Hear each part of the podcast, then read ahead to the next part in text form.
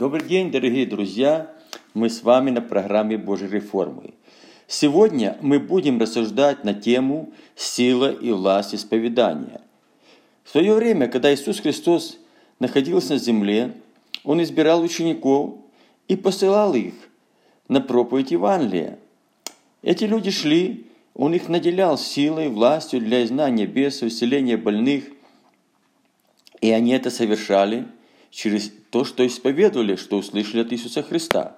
Давайте посмотрим, как это выглядело после того, как они возвратились назад после этого. Луки 10 глава, 17 по 20 стих. 70 учеников возвратились с радостью и говорили, «Господи, и бесы повинуются нам о имени Твоем». Он же сказал им, «Я видел сатану, спадшего с неба, как молнию. Все даю вам власть наступать на змей, скорпионов и на всю силу вражью, и ничто не повредит вам. Однако тому не радуйтесь, что духи вам повинуются, но радуйтесь тому, что имена ваши написаны на небесах. Тут очень важно понимать, что повиновение бесов, также исцеление больных, то есть явление Божьей силы во время служения проповеди Евангелия, это всего лишь вторая сторона. Это не как бы второстепенное. Самое важное – то, что имена записаны на небесах. Я бы хотел привести один такой показательный пример в этом плане. Когда-то, еще в период советской власти, мы с женой находились в гостях в одном селе на Украине и остановились одной сестры, ну, уже сестра была где-то за 50 лет, мы еще были достаточно молодые, с детьми, мы были многодетная семья. Естественно, у нас не было своего села, и поэтому иногда ездили к верующим, которые принимали нас для оздоровления наших детей. Но одновременно мы и служили им. И вот мы видим, когда остановились мы там, там эта сестра приняла нас, дала нам возможность отдыхать в нее. Ну и мы там также проповедовал я в Слово Божье, в церкви. Но вот пришло время, сын ее приехал, у нее был один сын. Уже был взрослый парень, не знаю сколько, ну, может, за 20 уже лет. И он приехал к ней в гости, где-то он жил в городе. Это был единственный сын. В свое время она вышла замуж за неверующего человека, как она была еще неверующая. И то, когда она уверовала, этот человек бросил ее. Ну, а сын родился и остался. И она ради его жила. Практически он был смысл жизни, всей ее жизни – но когда он приехал, у него были наклонности нехорошие, он часто что-то воровал, и за это попадался не раз, и его даже садили на какой-то небольшой срок в тюрьму. И вот этот раз опять он попался, и кто-то заложил его, и приехали, и его забрали. И она попала в сильную депрессию. Она начала голосить буквально на собрании, и день и ночь дома, в такой истерическом плаче, собрание срывалось, мы уже были не рады, что там остановились. И, естественно, все это происходило,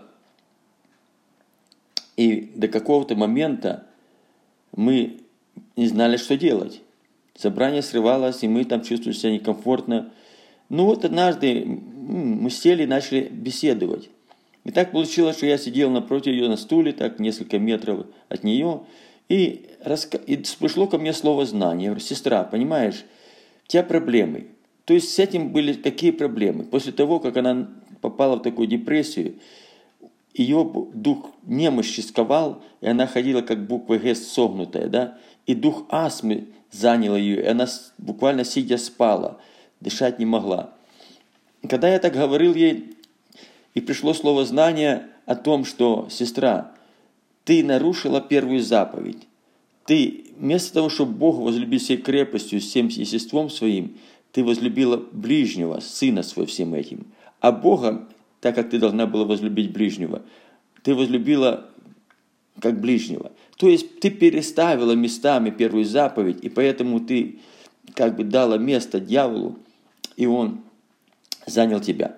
И когда я так говорил, в это время я почувствовал, как она сказала, а я и не знала, и я и не думала. Я видел, как это слово достигло ее, оно проникло в нее, да. И в это время стул подо мной начал как бы гореть, такое ощущение, вроде горит. Я встал, и начал идти, знаете, как этот Дух Святой просто вел к ней несколько метров. И я подошел, и руки мои упали ее на голову, и через меня просто выскочили слова такие, «Во имя Иисуса выровняйся». Ее тут же выровняло, и астма выскочила с хлопком, ее наполнила такая, знаете, неземная радость, сияние такое, ну, не, не, знаете, не, необыкновенное. Не принято в славянских церквях, особенно традиционных такого, на те период времени. И она приходит на собрание в таком состоянии, знаете, все люди думают, ну что-то с Настей случилось, видно уже ну, с ума сошла даже, понимаете?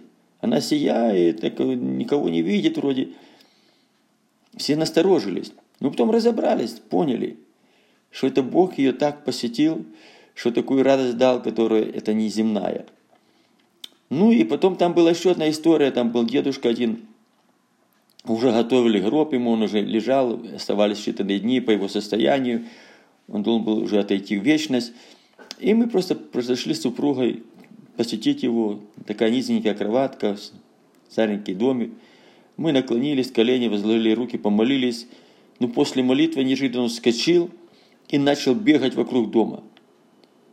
Конечно, в церкви произошло очень большое событие, и люди поняли, что Бог пришел на это место – и вот тут только началась работа Божья. Вы понимаете, эти все вещи, которые произошли, это не была работа Божья первостепенном плане. Это была подготовительная работа Божья для основной работы Божьей. В чем заключалась основная работа Божья?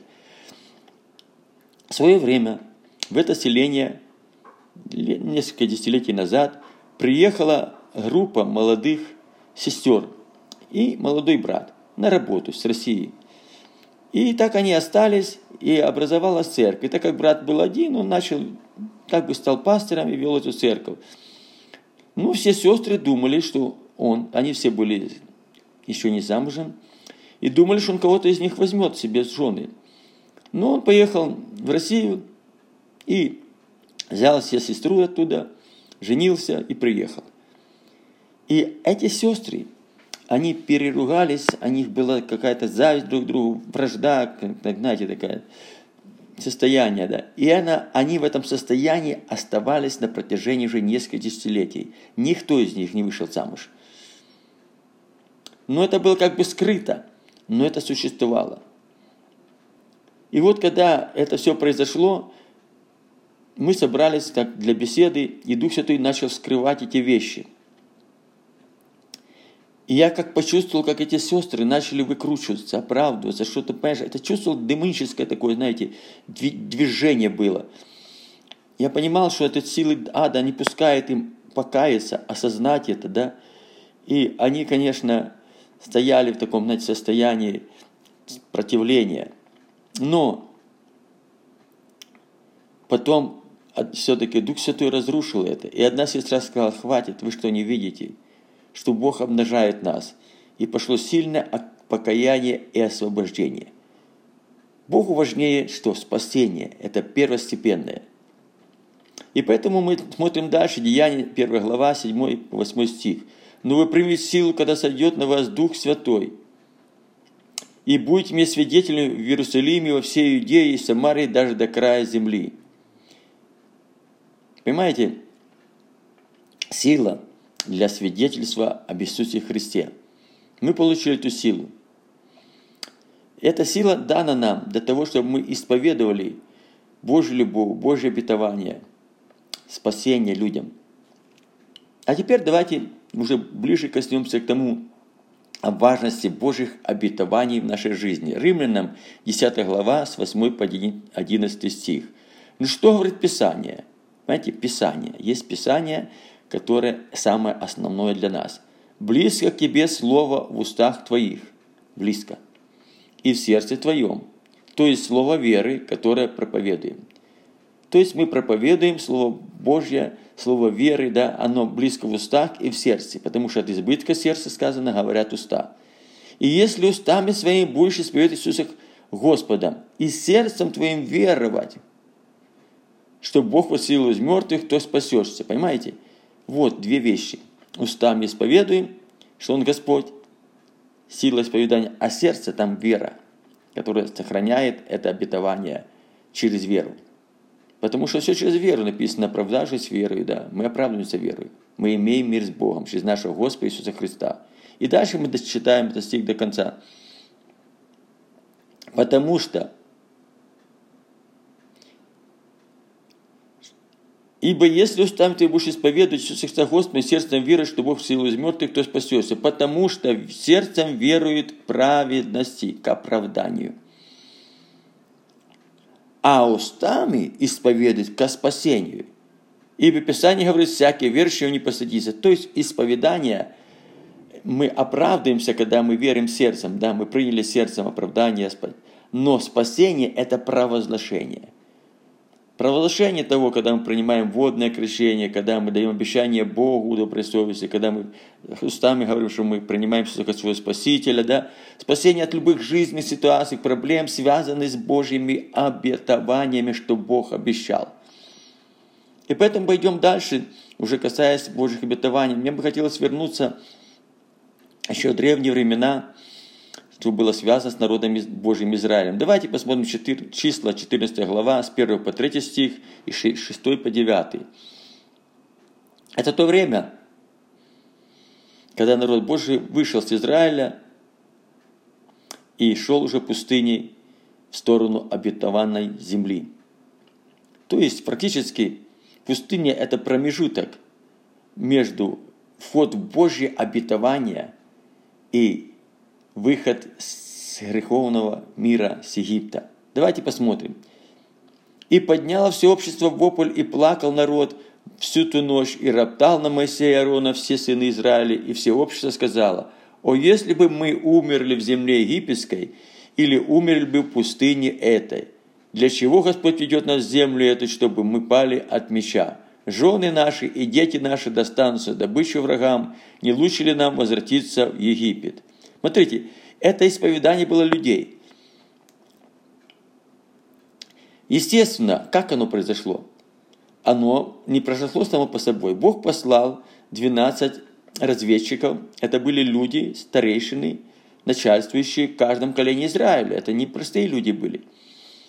Посмотреть землю Божьих обетований и сказать, принести молву о ней. Они пошли и сказали, да, земля хорошая, да, прекрасная земля молоко и мед течет. То есть, другими словами, Божье обетование, все верующие признают, что они прекрасные, лучше ничего не придумаешь. Но, но, там исполины, там города укрепленные. Мы не можем взять эти обетования, взять эту землю. Знаете, вот в чем суть заключается часто верующих. Мы можем признавать Божьи обетования хорошие, правильные, но не исповедуем их, потому что мы не верим в том, что мы можем получить это. И мы ропщим, потому что когда надо исповедовать обетование, когда приходят проблемы, обетования, которые связаны с этими проблемами, которые способны разрушить эти проблемы, их надо исповедовать. А это надо вести войны Господни, как народ израильский не хотел вести войны Господни. Они хотели вернуться назад, спокойную жизнь в Египет. И они не хотели это делать. Поэтому, когда приходят трудности, искушения, испытания в нашу жизнь, мы вступаем в сражение через исповедание Божьих обетований. Да, это не сразу происходит. Войны Господни – это война, это сражение, это удары, это потери, это ранения – но если мы до конца твердо стоим, то мы приходим к победе, потому что сказано, праведный верою жив будет. Верую в то, что ты исповедуешь. А кто поколеблется, к тому не будет душа моя. Вот это колеблющиеся люди. Но мы не сколеблемся, сказано, на погибель, а стоим в вере к спасению души. И вот что, когда колеблешься. Колеблешься – это когда приходит ропот и неверие – Народ израильский не шел в бетонную землю из-за ропота и неверия. Ропот порождает неверие, или неверие порождает ропот. Оно одно с ним связано. Это родственные такие духи, знаете. И тут же исповедание.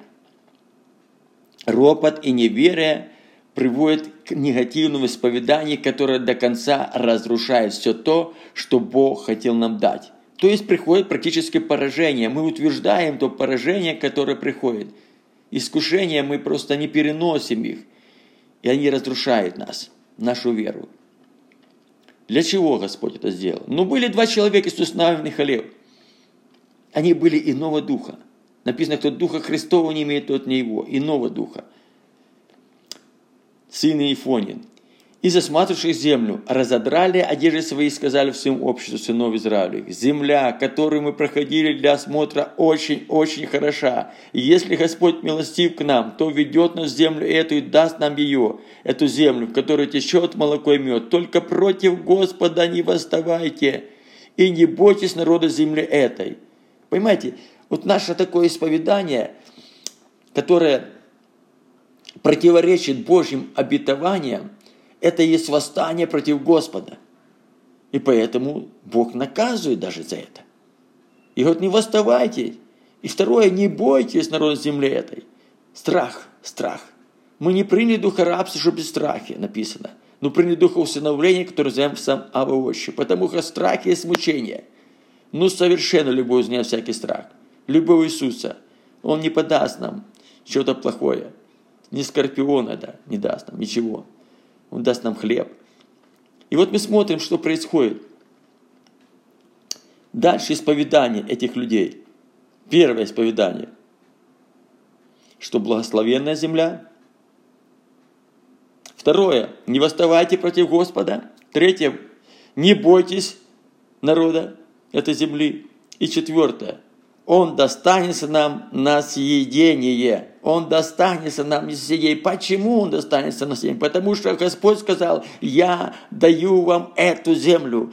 Я даю вам обетования, которые будут освобождать нас и разрушать, и поражать дьявола. Через обетование этот народ останется вам на съедение. Почему? Потому что в это время, когда мы исповедуем Божье обетование, то, что Бог утвердил, Бог бодрствует над своим словом, чтобы оно исполнило свое время. Обетование не умирает. Никакие обстоятельства не могут отменить обетование. Всегда обстоятельства будут говорить так, что невозможно это, невозможно. Но что невозможно людям, то возможно Богу написано.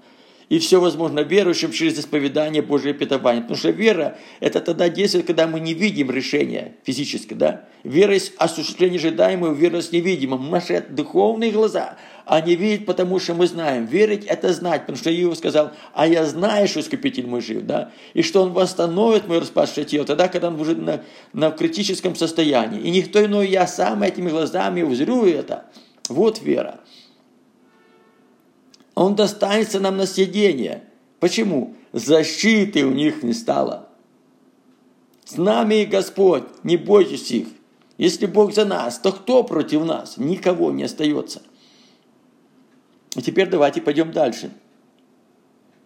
Римлянам 10, 9, 10. «Ибо если устами твоими будешь исповедать Иисуса Господом, и сердцем твоим веруешь, что Бог воскресил из мертвых, то спасешься потому что сердцем веруют праведностями, а устами исповедуют ко спасению. Вот вопрос. Если мы будем устами своими исповедовать Иисуса Господа, а сердцем будем верить, что Бог воскресил его из мертвых, то спасешься. Это мы уже говорили, друзья, да? Это мы уже слышали. Это Дальше я продолжаю это место Писания, мы выше читали его, да? И дальше читаем Марка 11, 23, 24. «Имейте веру Божию». Знаете, есть вера человеческая. Есть вера в то, что написано в Слове Божьем. Божье обетования записаны, да. Они истинны, да, аминь. Но мы некоторые обетования мы просто принимаем, ну так как обетование спасения принимаем, да, покаяние, мы верим в то, что будет воскресение из мертвых, чего мы еще не видим, как бы, но верим, да. Воскресение церкви будет. Мы верим в некоторые вещи. Суд Божий будет, да. Тут другое. Имейте веру Божию, которая связана непосредственно с тем, что сегодня, какие реалии происходят у нас. Что нам надо сегодня решить, то, что мы видим, и оно не решается. Имейте веру Божию, ибо истинно говорю вам, Вера – это когда уже приходит от Бога, потому что вера от слышания, когда ты что-то уже слышал, не просто прочитал, а когда ты просто услышал, даже когда ты читал, но ты услышал, это для тебя. Уже часто исповедуя то, что мы прочитали, оно может не работать, потому что ты не услышал. Но когда ты услышал, вера слышания, слышание Слова Божие, да? Бог проговорил твое сердце. Или через проповедь, или через обетование, или через Библию, как угодно, какие-то обстоятельства. Ибо истинно говорю вам, если кто скажет горе этой, первое – провозглашение. Обетование всегда имеет силу, когда ты провозглашаешь это. Поднимись и вернусь в море. Это первый шаг. И дальше. И не усомниться в сердце своем. То есть ты будешь продолжать это говорить, несмотря на то, что вокруг все говорит противоположно. Все говорит, что не может это быть, а ты все равно продолжаешь. Потому что ты имеешь обетование. Но поверит. До тех пор будешь продолжать, пока это не станет частью тебя.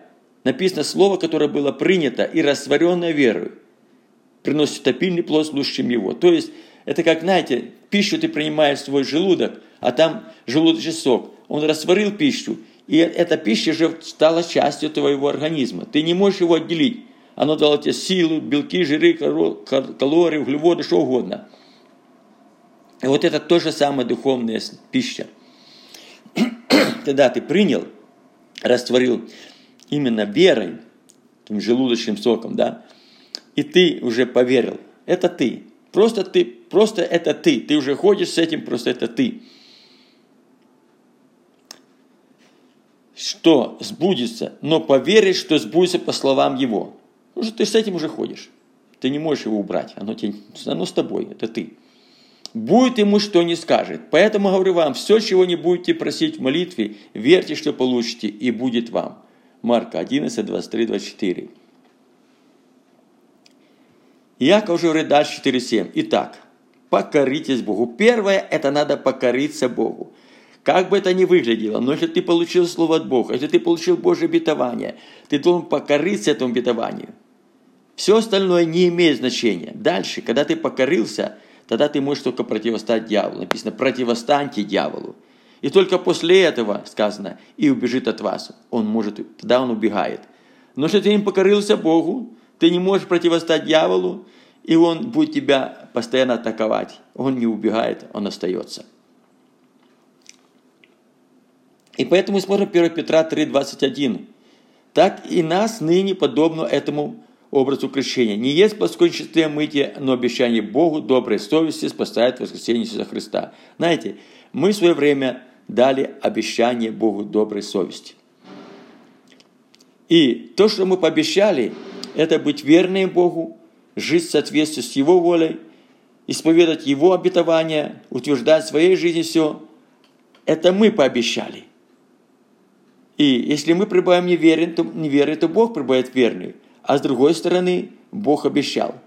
Если ты будешь это исполнять, то благословен ты, благословен плод чрева твоего, доме твоем, житнице. Все это будет благословенно. Потому что Бог бодрствует на своем словом, чтобы оно исполняло свое время. Но дальше смотрим Лука 12, 47, 48. Раб же тот, который знал волю господина своего и не был готов – знаете, вот знаешь волю, но не готов утверждать ее в своей жизни. Нет дерзновения исповедовать. И не делал по воле его. Ведь будет много, потому что ты знал. А который не знал и сделал достойное наказание, бит будет меньше.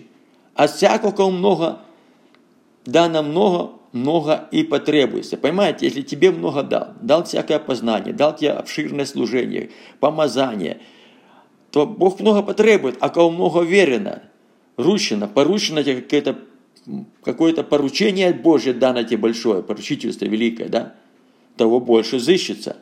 Мы должны это понимать, это ответственность наша. И уже Луки 10.19 сказано, «Все даем вам власть наступать на змеи, скорпионы, на всю силу вражу, и ничто не повредит вам». Ничто не повредит. Власть дает нам Бог через обетование, через верность исповедания обетований. Ничто не повредит. Потому что любящим Бога, поступаешь по позволение, все содействует ко благу. Все обстоятельства, которые не всегда правильные, они кажутся, что это не то что-то, да, но мы когда обетование утверждаем, потом в конце мы понимаем, что эти обетования, эти обстоятельства неблагоприятны для нас, искушения. Когда мы проходим их, побеждаем все, мы приходим к победе, мы видим, какой результат. Процессы, которые проходят, они, видимо, неправильно смотрятся. Знаете, когда болванком металлолома, там, металла в, в это, станке допустим, токаря, да, он ее сверлом стачивает, да, столько стружки, столько металла портится, и если ты не понимаешь, зачем вы портишь металл, это процесс, они вообще смотрятся негативно, всем неправильно, но там суть не в металле, этот весь металл, он не, не стоит ничего по сравнению с тем, что там заложено, это деталь, она может быть маленькая, но она может быть дорогая, и все лишнее оттуда убирается. Это процессы. Потому и сказано, и так не оставляйте упования вашего, которое лежит великое воздаяние. Исайя 4, 41, 10. «Не бойся, я с тобою, не смущайся, ибо я Бог твой, я укреплю тебя и помогу тебе, и поддержу тебя десницей правды моей». Понимаете, не бойся. Самое главное, не бойся. Самое главное, не смущайся, ни от чего не смущайся. Потому что я Бог твой, я дам тебе крепость, я помогу тебе, Бог все силы не дает, но каждому по силу дает испытание, что мы могли перенести. Он поддержит тебя, десницы трудные твои перед временем, и подымет, укрепит.